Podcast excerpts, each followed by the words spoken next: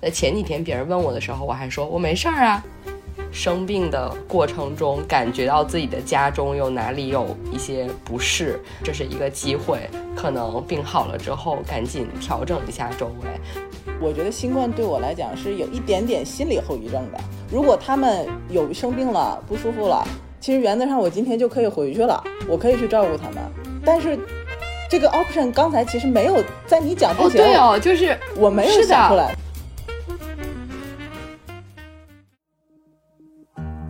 这是一档嗑着瓜子儿讨论生老病死的播客节目，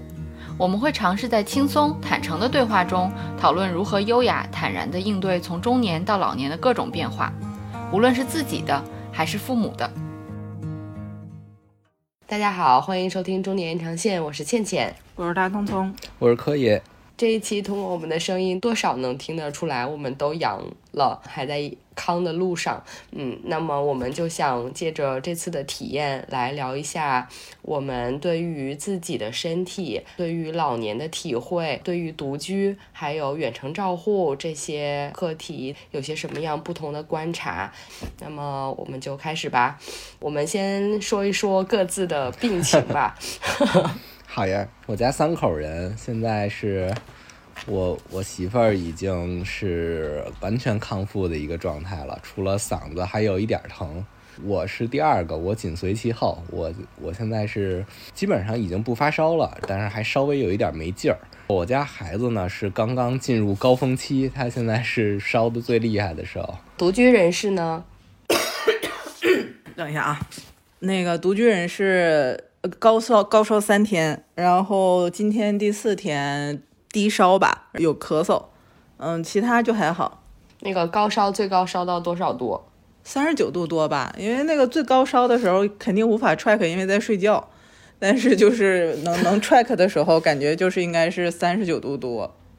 哎，你你烧的时候睡得着吗？我觉得睡不着的是最痛苦的。我我我睡得着，是因为我在这次发病、这次感染病毒之前，我从来没烧过三十八度五以上的烧，就是我平时是个体温很低的人，所以就是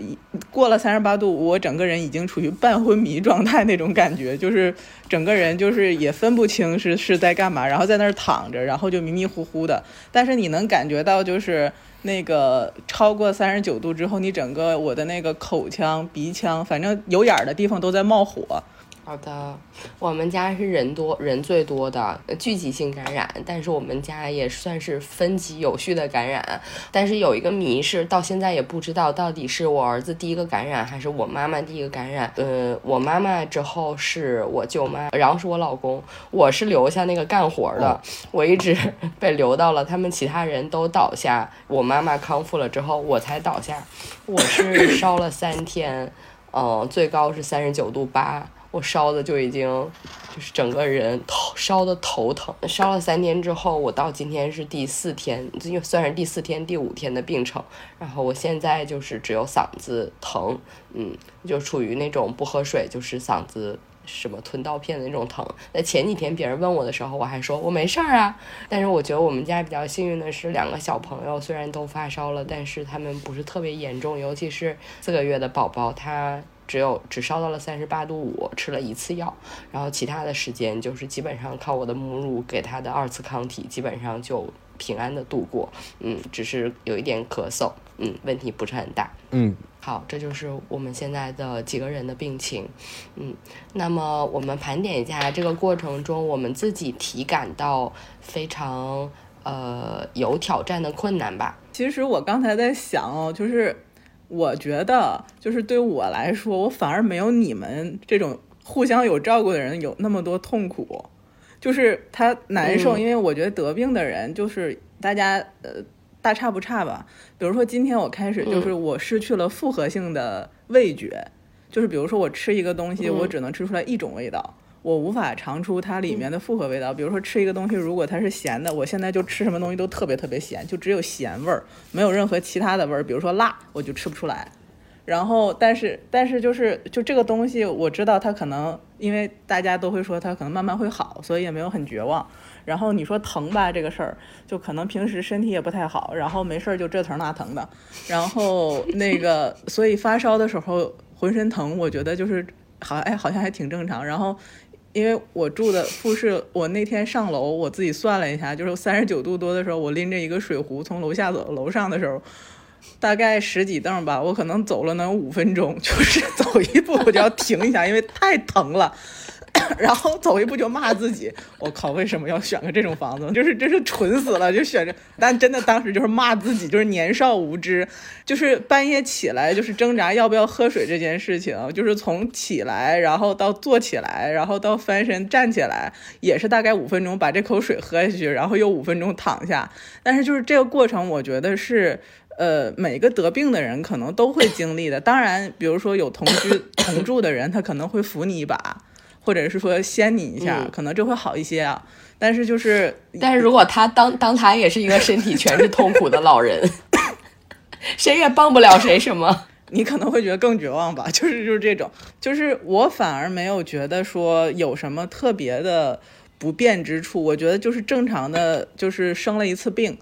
但反而是这种心理上的这种这种无力感，反而没有平时生病的时候多，因为就可能觉得是大家可能都现在都是这样吧，觉得全北京都在生病，对不对？对，然后就是朋友圈的人都在病着，就是你有什么好矫情的呢？就是这种感觉的啊，对，然后而且还有这种就是，呃，相比于。我虽然没有人照顾，但是相比于倩倩这种还要照顾两个孩子的人，我觉得好像更好一点吧，就是这种感觉，心理上就是这种感觉的啊，所以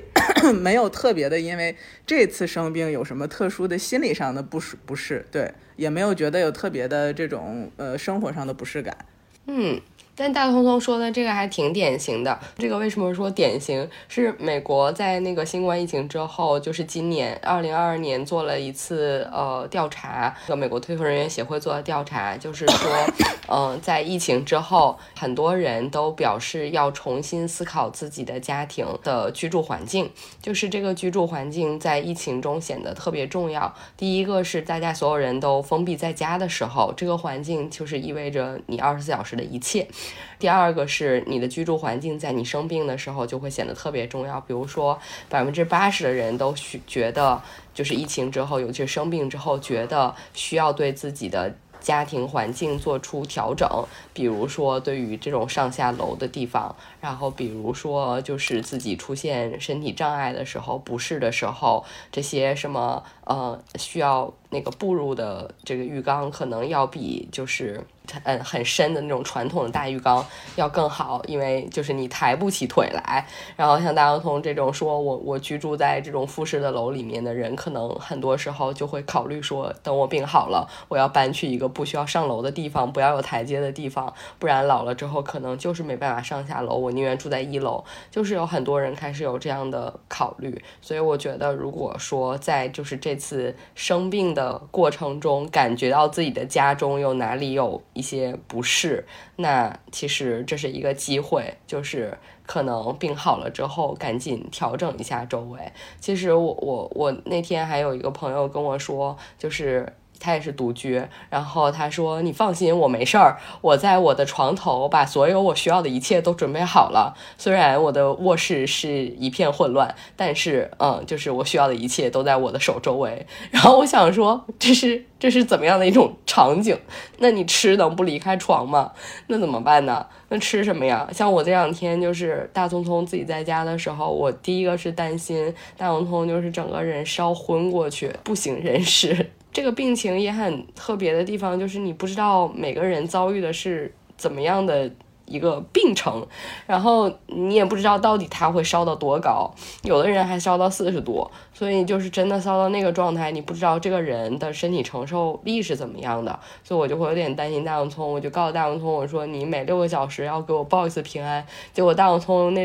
第一个六小时根本就没有给我报平安，不是，然后到了十二个小时他也没有报平安，这个事情这个事情是这样的，他跟我说你每六个小时报平安的时候是晚上九点半通话的时候，也就是说。我凌晨三点半，难道要定个闹表起来跟他报平安吗？就我当时就以为 it's a joke，然后结果七点钟的时候，七七点钟的时候，他就过，他就持续给我打，因为我的手我的手机还设了那种就是那个睡眠模式，然后因为就是发烧也没有调整，所以他一直是睡眠模式，到七点半左右他才会调成正常模式，然后七点多的时候就就就接到了于女士的疯狂致电，然后我当时就想说。这是什么情况？然后女女士说：“你没事吧？”我说：“没事啊。”然后她说：“嗯，我看你没有跟我报平安。”然后我想说：“serious 就是这。”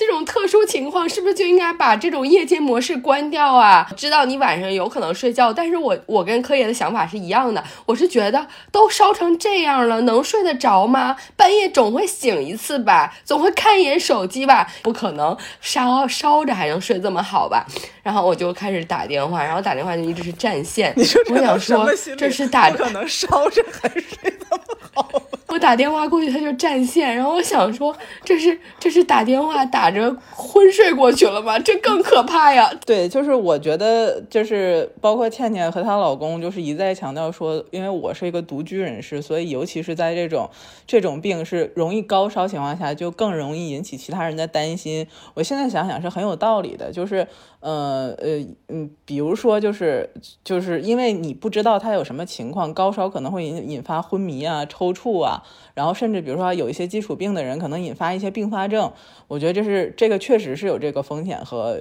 就是这个顾虑是肯定是有道理的。所以就是也提示就是这个独居人士，如果不幸这一次也阳了，然后一定要记住，就是说第一把自己家里的门牌号码，然后告诉知心的朋友，然后第二一个呢取消手机的这个夜间模式，呃，第三一个就是。清醒的时候，尽可能的报一个平安，不然的话，你睡着的时候，可能就有人就疯了，就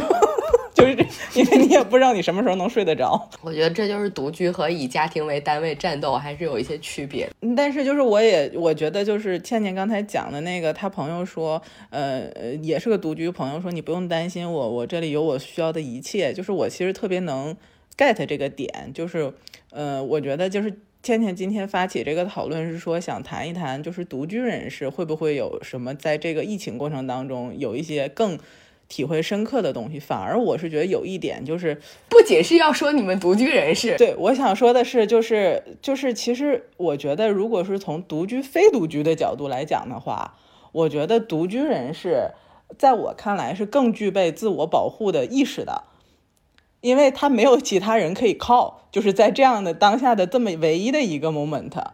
对你比如说喝水这件事情，我就得自己爬起来去烧去喝，它没烧好之前我就不能躺下，因为我躺下再起来更难受。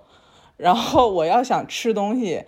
我我如果还不想点外卖的话，我就只能自己赶紧把退烧药吃了，然后等不烧的时候也别管几点起来去弄点吃的，不然就挺着，就是。就是你当下，当你没有任何选择的时候，就是生存做大前提的情况下，独居人那只能靠自己啊。就这个时候，你朋友再好，就是亲戚再多，但是你只能是靠自己的时候，其实就靠谱一点的人的话，他相对来讲的话，都会把这件事情想得清楚一点。所以就是就是。我我自己是觉我是这么认为的啊，就是说常年独居的人，就是如果是就是偶发性独居，比如说你之前一直都是跟家里人住在一起，哎，好巧不巧，这个新冠期间，然后你自己独居了，那祝福你吧，兄弟姐妹，就是就是确实很难很难熬，对。但是常年独居的人，可能我觉得大家都有一种这么相对来讲警醒的生活状态，我我是这么感觉的啊。对，就是我就会跟大东通说，我说大东通，你一定要多吃点蛋白质啊，然后你一定要这样吃那样吃啊。但是我其实打字之前，我就会想说，哎，大东通一个人就是高烧，还要就是考虑，嗯，就是做这些各种东西，怎么怎么办啊？嗯，所以我给大龙通投喂了。两盒速冻水饺，就是这件事情的体会，不仅仅是对于独居人士的启发。嗯，就是上次上海封控的时候，有很多人就说，就是老年人，嗯，独居在家里面，在疫情期间，就是不止独居的，就是空巢老人，在疫情期间在家里面，就是遭遇了各方面的困难，其中就包括饮食方面的困难。当子女不再能上门送饭送菜，然后当当就是叫外卖已经很不方便，因为现在北京的运力也很紧张，那个外卖就是要等到一个半小时甚至两个小时，嗯，可能能送外卖的人也特别少，能送外卖的餐厅选择也特别有限。就在这种情况下，你该怎么办？你有什么办法能够快速的解决自己有营养的呃三餐？这个其实是一个需要提前考虑的问题。就我们现在可能觉得我们这次生病只是一时的，但是如果说你到了长期的身体处于一种嗯不是那么强而有力的状态的时候，我们该怎么办？可以，你呢？你们家在这几天的时候是怎么吃的呢？我家最近就是喝喝粥嘛，因为大家都病倒了，所以就也做不了什么好吃的。然后呢，外卖太油太腻的东西也不敢吃，然后辣的也不敢吃，所以吃的都很清淡。呃，不过从这个就是大家病倒了以后的状态，其实，嗯，我还是有一些有一些观点，有一些看法的。嗯，你们看过在网上有那有那么一张图，就是孩子病倒了，然后该玩玩，该该干嘛干嘛，然后。家里的那个女人病倒了，然后就是该做饭做饭，然后一切还是照旧。这个家里的男人一旦病倒了，就是，就是那男人自己就会觉得完了完了，这回死了，天塌下来了。所以，就 我们家的话，其实还挺明显的，就是他们俩病病的时间都挺短的。但是我病，我我觉得我病倒的那天，我好像是什么都没干。就是这幅图暴露出来的，就是社会对于女性的照护角色的根深蒂固的认知。我无论身体有多少痛，我都觉得为了大家有的吃，我还要挺住。我们作为女性，从小就被教育要自我牺牲，做不到的时候，我们就会觉得非常的自责，还有内疚。我妈妈发烧到第三天的时候，其实她并没有完全好，她还需要休息，但是她还是跑来我们家，因为她觉得自己没有及时的照顾我，还有我老公，还有呃她的。孙辈，他觉得是自己的失职。对于我来说，我自己虽然也很难受，但是我觉得如果我不去哄孩子，我没有去照顾其他人，那谁来照顾他们呢？就是嗯。其实我想到自己忍受的这些疼痛和做出的牺牲的时候，我也会觉得非常委屈。那这样的话，我们同样的去考虑，作为呃老年阶段长期作为照护人去照顾父母或者照顾配偶的那位照护人，其实他也是承受着非常多的牺牲和身体的不适。然后在这种情况下，他的心由谁来照顾呢？很多时候，那个照护人都会希望有人帮助，但他自己还是会尽力而为。而更多的情况下，这位照护人是女性。我们更重要的想讨论说，推而广之的说，对于广大的照护人来说，如果我长期的陷入一种自我牺牲，那我至少需要的是一份满足感，需要的是一份心理上的肯定。那。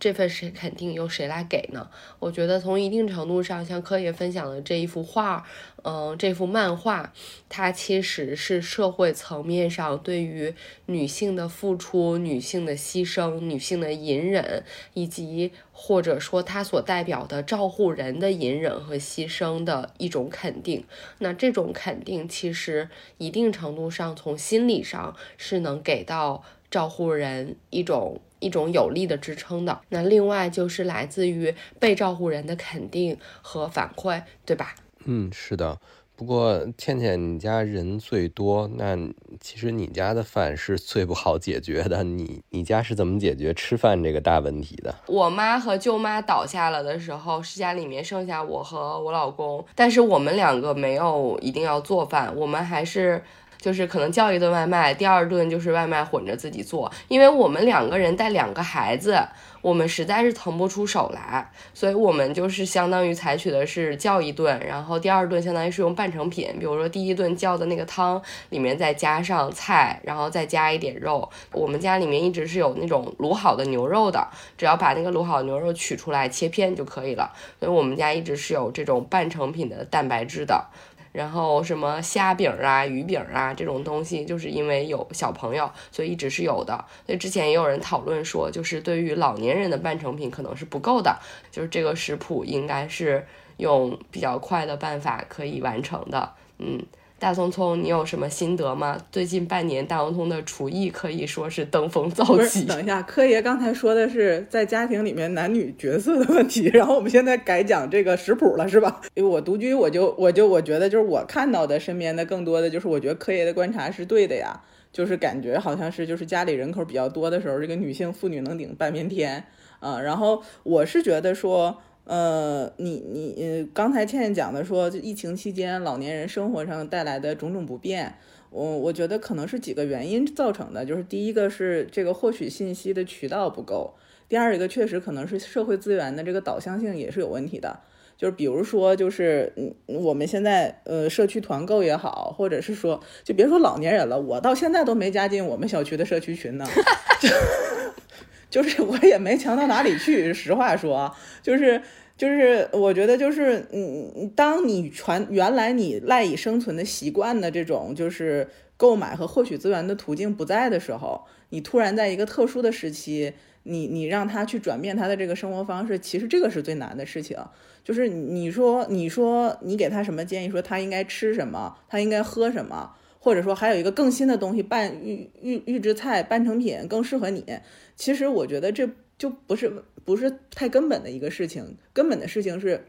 整个这个疫情把他原来的这个生活对生活的这个方式的认知给扭转了啊，然后呃，就是所以我觉得就是可能对老年人最大的困难就是说你你在疫情的这个情况下，你自己独居在家里，你没有获取更多社会资源的手段的时候，就是嗯怎么办？就是我觉得子女也好，或者是说他身边的亲戚朋友也也好，应该大家更多的去去关怀他。实话说，我自己的感觉是我现在我这次生病，我吃药也不是我自己买的。因为我也买不到，就是等我等我有病的时候，我想买的时候，我已经买不到了。我现在的，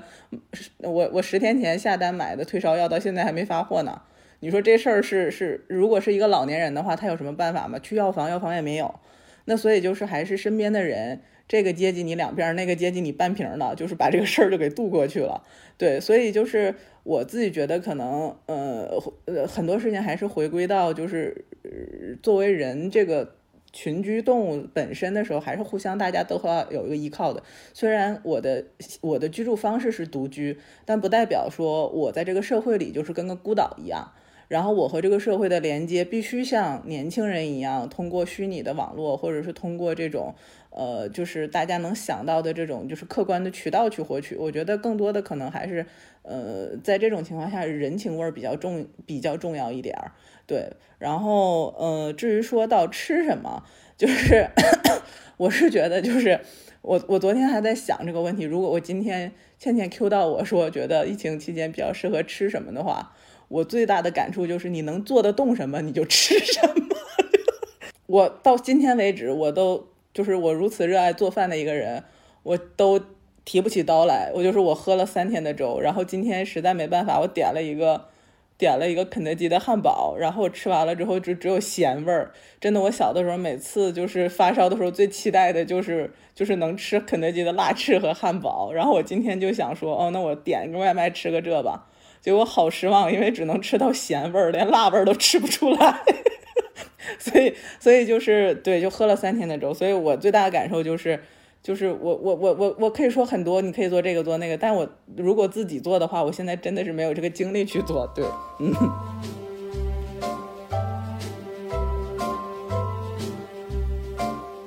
I'm singing in the rain, just singing in the rain. A glorious feeling! I'm happy again.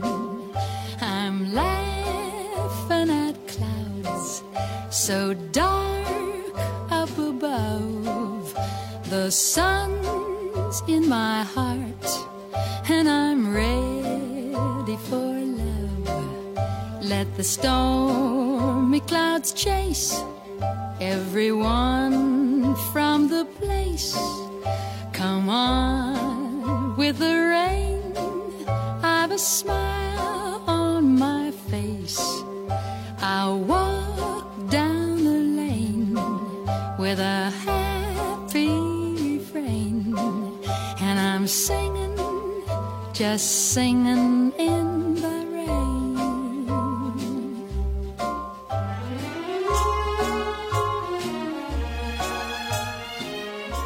这一次生病对于很多人来说是非常不一样的体验，是就是你可能觉得，因为你平时一直都是虽然没有这么高烧，但是你平时经常是偏头疼，或者是这里不舒服那里不舒服。但是像我这种人，就就是我多少年都没有发烧过，结果我倒下的时候，就是家里面整个烧的最高的一个人。我是除了发烧之外，我还有。皮疼，就是说不出来的那种身体的无所适从。我们家的体会就是，你的身体哪里弱，它就会攻击哪里。我妈妈是腰不好，膝盖不好，我妈妈就是腰疼，膝盖疼。我是那个这次生产之后，可能整体的恢复还没有完全恢复，所以我是骨盆疼。所以有些人是说，这次生病之后会有一些体会到了老年的痛苦，会觉得如果我的老年就是这样，因为大家都会觉得老年是跟病痛相伴随的，所以有些人就会说：天呐，老了如果就是这样的话，就是呃失去味觉、失去嗅觉，然后浑身疼，那我就会觉得。嗯，还不如就是不要活着了，就是这种活着还没有治疗，嗯，就是会有人这样代入，而且说身边很多人都是，就我觉得大家对于这个病的，就是这一次得了之后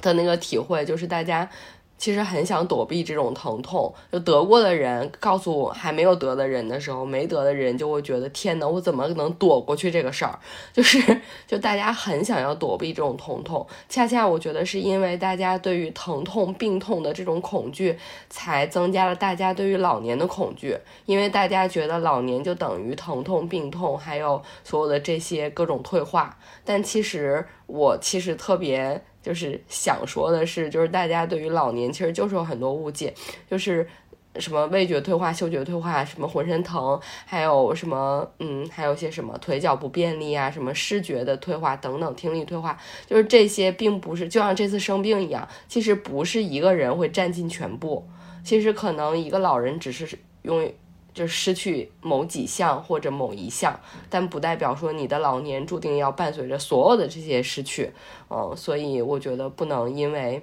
就是我们作为年轻人尚未经历老去的一切，就觉得要躲避这一切消极的事情。我觉得这次疾病是给了我们一个体会这些的机会，但是也应该正视这些疾病啊、衰老啊，就是正常的存在的。存在在大自然里面的事情，会发生在我们这些嗯凡俗之物的身上的事情。嗯，不过我觉得其实这种这种生病，然后你有一些痛苦，也不能完全代表你老年的时候的状态。毕竟老年的时候，你人进入那种那种呃功能退化、功能缺失的状态是缓慢而有序的，就是说你有漫长的心理准备期。但是你在这种生病或者是因为意外突如其来的这个这个东西，你你失去某些功能或者失去某些这个能力的时候，那那你是没有心理准备期的，你那感受应该是相差还是很多的。这回发烧烧到三十九度多，还真是挺难受的。那天我是真的烧的，我是一点都起不来。而且有的人烧高烧之后会休克。还有的人是会游走吧，梦游吗？我特别害怕你就是烧到痛苦的把窗户推开。不是，我小的时候确实梦游过，但是这个我，但是我这次梦没梦游，我自己也无法 track，只能这么说。再一次，再一次让大伙儿担心了啊！不好意思，这个，这个再一次提醒提醒独居人士把夜间飞行模式关了啊，关了。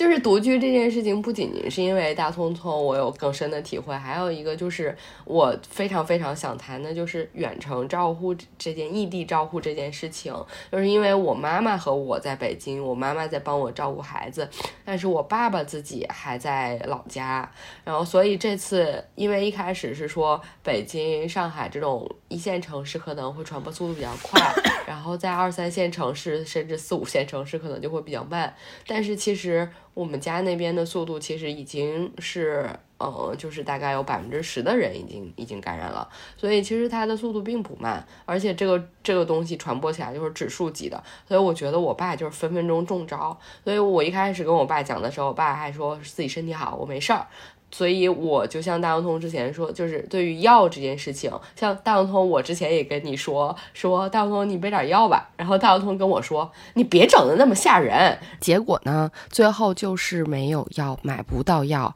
那很多疫情期间的老人遇到自己的常用药吃不到、买不到，其实就是平时的药物应急的准备没有做好。嗯。这个一定程度上跟公共服务中没有为大家做好预案有关系，但从个人的角度，面对还不够完善的体制，我们自己能做的事情就是家中应该把提前一两个月的药备好。就像我们去医院的时候，看到很多老人的家属去排队买药，每次都是一兜一提兜的那种药，十几种，管理药物是很难的、很辛苦的一件事情，但是。如果这些药、救命药在老人的家里面没有备足一两个月的量的话，没有及时去补足的话，那就是可能在任何的关键时刻都会短缺。这这次当意识到有可能的时候，我就赶快把药直接寄到家里面，就寄给我爸了，直接给他备了一套。哦，所以。这是我觉得第一件事情，然后第二件事情就是我们烧了之后的体会，就是想说，天呐，我爸一个人在家经历这一切，可怎么办呢？而且大融通相当于就是他是常年就是独居，已经养成了自己照顾自己的这一套机制。然后像我爸，虽然是这两年我妈不在，他是自己照顾自己，但是他吃饭其实是去我我姥姥家和我大姨家搭伙吃饭的，所以他也不太做饭。所以，就我会担心，如果他真的生病了，然后别人也病倒了，他怎么办啊？他怎么吃怎么喝呀？所以就是很头疼。我就说这还只是一时的，就是一个小病。我想说，如果说真的是以后我爸爸妈妈他们就是年纪更大了，两个人在老家，然后我们跟他不住在一起，就是这种远程的照顾怎么办？嗯，对，就是因为这次生病，我就重新考虑了和梳理了一下这件事情的可能性。因为我之前和他们聊过，我说你们觉得要不要，就是年纪大了一些，再就是要搬来和我一起住。他们两个就非常坚决的说不要，我们有自己的生活、自己的圈子，我们的一切都在那个地方，就是不在这里。嗯，我们只是来时不时的看一看你们，看一看孙子，然后看一看孙女，大概就是这样。我们不想住在这里。就是非常坚决，大东和我有一样的这种感觉。我没有重新考虑，但确实是因为父母不在身边，你会更担心一点儿。因为，嗯，从比如说我自己这一次是从感觉要发烧到真的发起来，可能就不到两个小时吧，就很快。就是你也不知道什么时候你感染了，嗯，你你然后你就很快就开始高烧了，然后又因为现在就是没有退烧药。所以就是你又很担心他们就是现在手里面能买到的这这种药是不是有疗效，所以就是会担心这种事情，然后又担心他们万一两个人就是突然同时就是都高烧怎么办啊？所以就是会担心这种事情。然后但是你说呃还是那个就是你说重新考虑说养老的问题的话，嗯，因为嗯没有什么本质性的转。呃，本质性的条件上的改变改变，对，只不过是说，确实是你能做的就是，哎，针对这一次的事儿，然后我怎么去处理？比如说，去去上哪儿给他们能弄一点药啊，协调一些呀，然后包括给他们告诉他们，让他们多注意点什么呀，也就是大概就是这样子。嗯嗯嗯嗯，我觉得对我也不能说算算是重新调整，就是会呃。之前会觉得这是一件不太要紧、不太着急的事儿，就会觉得反正他们目前阶段也还好。那么就是远程这件事情，更多的停留在一个情感支持的角度，然后包括像大王通说的，可能嗯，在某些事情上，更多的希望做他们的那个信息眼，做他们的信息眼这件事情，就是信息对于所有人来说。感觉都是最有价值的事情。如果你的信息跑在前面，你就有时间做准备。我在把那个药给我爸备完之后，我觉得就是我们把那个什么传染率的那个大数据发给他之后，他才意识到说，OK，他觉得是有说服力的，不然他们还觉得说只要我在家中做，就不会锅从天上来。就是有些他们的这种固执也好，他们习以为常的这种观念也好，你是很难打破的。然后包括他们认为喝中成药就有用，那其实因为我们的数据信息会更丰富，我们把真的呃医生的说法告诉他，其实很多中成药的那些。呃，西药成分是加在胶囊壳里面的这件事情告诉他之后，他才知道我不能乱吃，不然他们可能还在认为我吃了这个药有作用，其实造成了肝损。就是这些信息对他们来说，就是他们很难获得的信息。那我把这些信息投喂给他之后。我们养成一个健康的这种信息交换的习惯，我觉得对他们来说是很有帮助的。另外一个就是对于我爸这件事情，我的体会是说，我比较幸运的是我在家里面有一个预案的资源。第一个是我弟弟在老家，所以他会就是可以和我有一个照应，就是这个对我来说，我觉得是很幸运的一件事情。那对于很多其他的我们的。这个这个听友朋友们，如果和爸爸妈妈不住在一起的话，我觉得有一种办法，就是每次回老家的时候，及时走访一下当地的亲友，和当地的这个同届的同学朋友们保持一下联络，建立一下友好的关系，巩固一下当地的这个社会资源。我觉得这种关键时刻，真的还是要依靠本地资源的。嗯，说的对，我觉得建立。这么一个父，如果父母不在身边的话，建立这么一套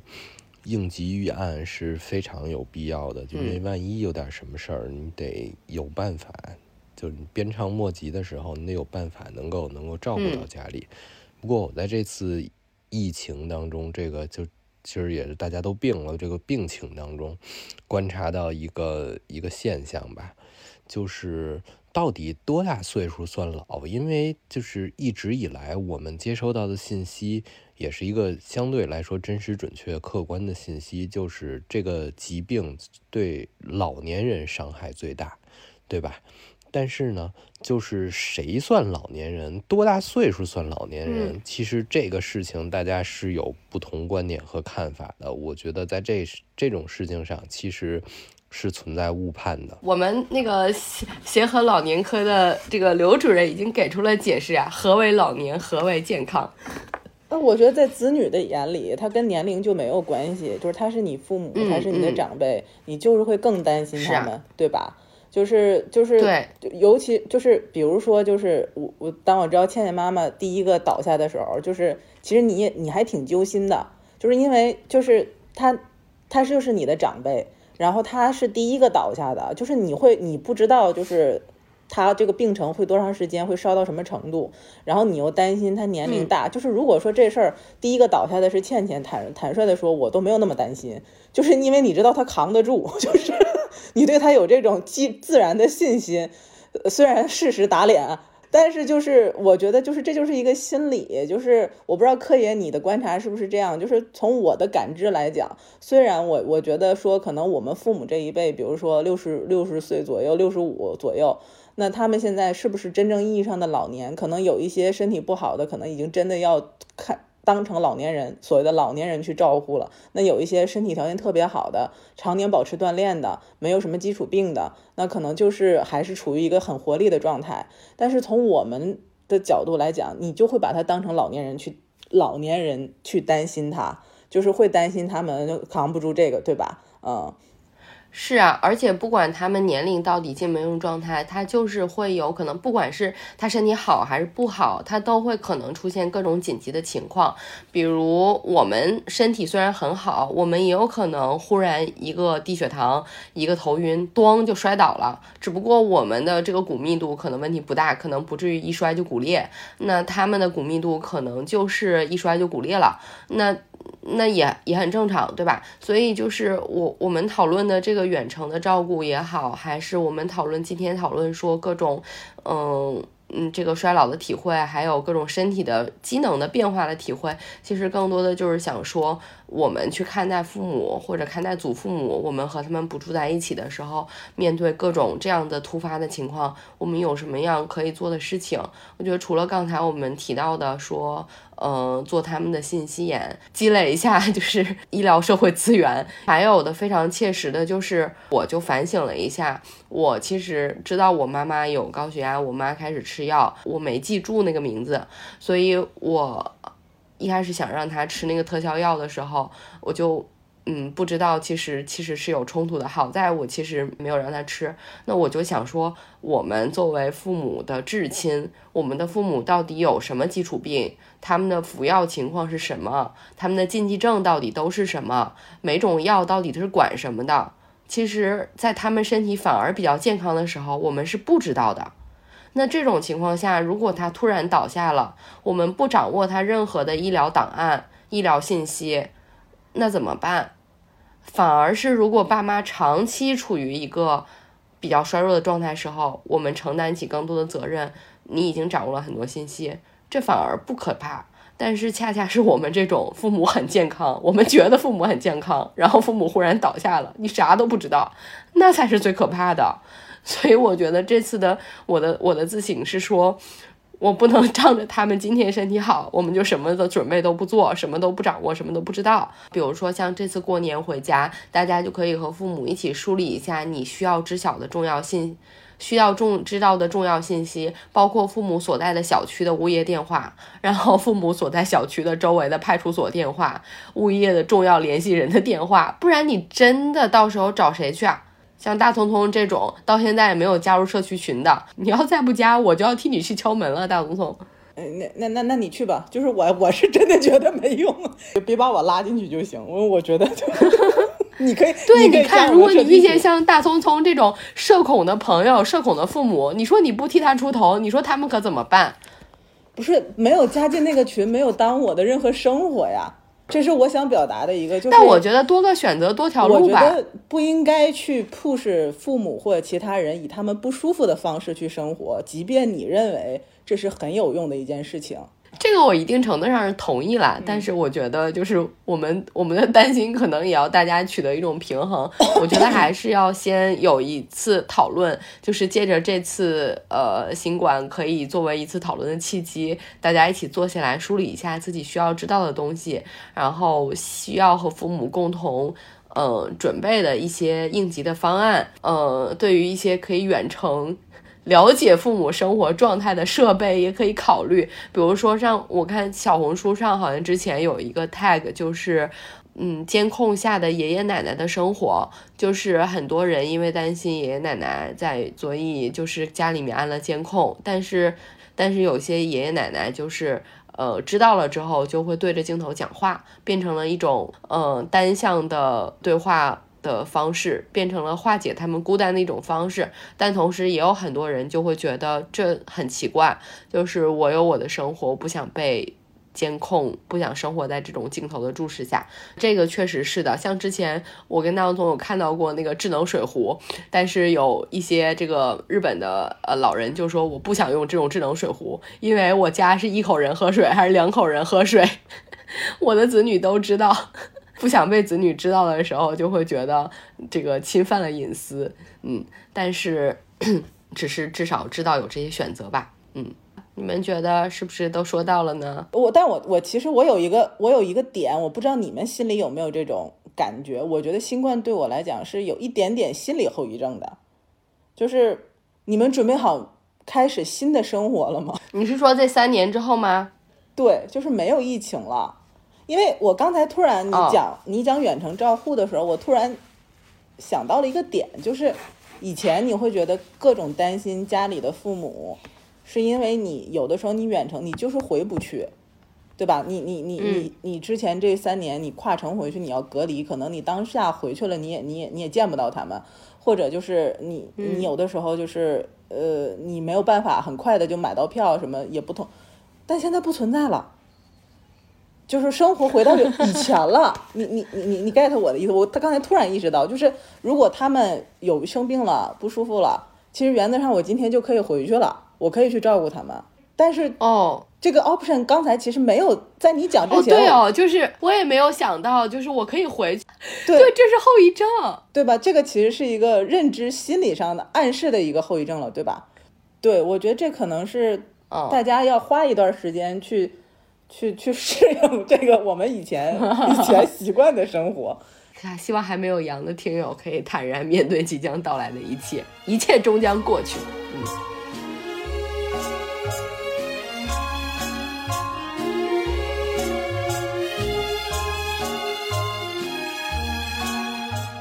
感谢大家收听本期内容。我们的听友微信群已经开通，欢迎添加小助手 Disrupt Aging 二零二一的微信 D I S R U P T A G I N G 二零二一，成为我们的好朋友，入群和我们分享讨论你的生活困惑，或者向我们推荐主题以及身边的嘉宾。大家也可以查看 show notes 以及节目详情中的相关信息，与我们联系。期待和大家相见。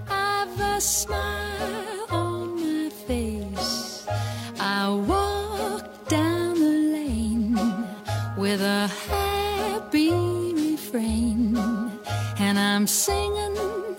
just singing in the rain.